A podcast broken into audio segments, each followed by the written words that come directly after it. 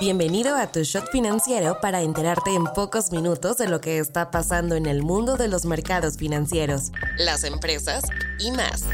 Nos encuentras todas las mañanas de lunes a viernes en tu plataforma de streaming favorita. Esto es Tu Shot Financiero, un podcast de Business Drive traído a ti por Inventa.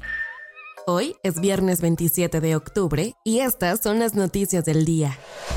¿Con qué empezamos? Cemex reportó un aumento en sus ganancias del 40% en el periodo de julio a septiembre, gracias a precios más altos y a que la reducción de la inflación le ha bajado la carga en el costo de los insumos. La compañía tuvo un EBITDA de 910 millones de dólares, superando la estimación de 871 millones y llevando a la compañía a aumentar su estimación para todo el año a 3.3 mil millones de dólares. De hecho, la cementera calificó como excepcional lo que lleva de este 2023. La piedrita en el reporte fue que la utilidad neta cayó de 494 a 126 millones de dólares con respecto al mismo trimestre de 2022. De acuerdo a la compañía, se debió a la ganancia extraordinaria de la venta de sus activos de Costa Rica, El Salvador y Neoris el año anterior, que disminuyó su utilidad neta en aproximadamente 130 millones de dólares debido a impuestos más altos. La expectativa de Cemex es que el aumento en sus precios continúe el próximo año, pero a un ritmo menor. Economía nacional. Estados Unidos publicó este jueves que su economía creció más rápido de lo esperado en el tercer trimestre, nuevamente impulsado por el gasto del consumidor. El Producto Interno Bruto del país subió a un ritmo anualizado del 4.9% por encima del 4.7% esperado. El gasto del consumidor, que representa más de dos terceras partes de la actividad económica estadounidense, despegó 4%. La gente comenzó a gastar más en atención médica, servicios financieros y seguros.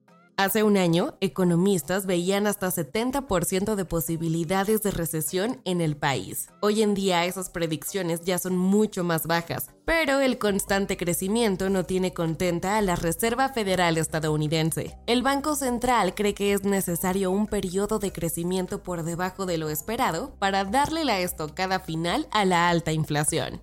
¿Qué significan estos números? Lo más probable es que la política monetaria a corto plazo no se vea afectada, la cual ha consistido en mantener las tasas a su nivel y que su recorte todavía esté muy lejos de que se dé. Inventa Financial Services es una empresa mexicana creada en el 2010 en la Ciudad de México con el propósito de brindarle a personas y empresas un respaldo financiero sólido para desarrollar sus proyectos empresariales, personales y o profesionales por medio de un trato personalizado y sin trámites complicados. No te vayas sin saber estas. Becle, la destiladora mexicana que elabora el tequila José Cuervo, se desplomó más de 18% en el mercado tras anunciar su margen trimestral de ganancias más bajo desde que salió a la bolsa. Arca Continental sí tuvo un buen reporte gracias al crecimiento del 2% en sus ventas netas consolidadas. El aumento en el consumo de bebidas no carbonatadas y un menor precio de las materias primas ayudaron a la compañía. Estados Unidos volvió a pedirle a México que revise una planta por una presunta violación a los derechos laborales. En esta ocasión es una fábrica de autopartes en Nuevo Laredo que opera como una subsidiaria de Caterpillar. Rappi anunció que se convirtió en el nuevo socio estratégico del club FC Barcelona en América Latina. El acuerdo tendrá una duración hasta junio del 2026.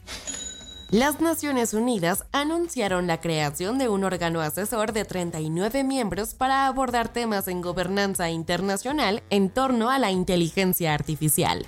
Soy Daniela Anguiano y esto fue Tu Shot Financiero. Nos escuchamos el lunes.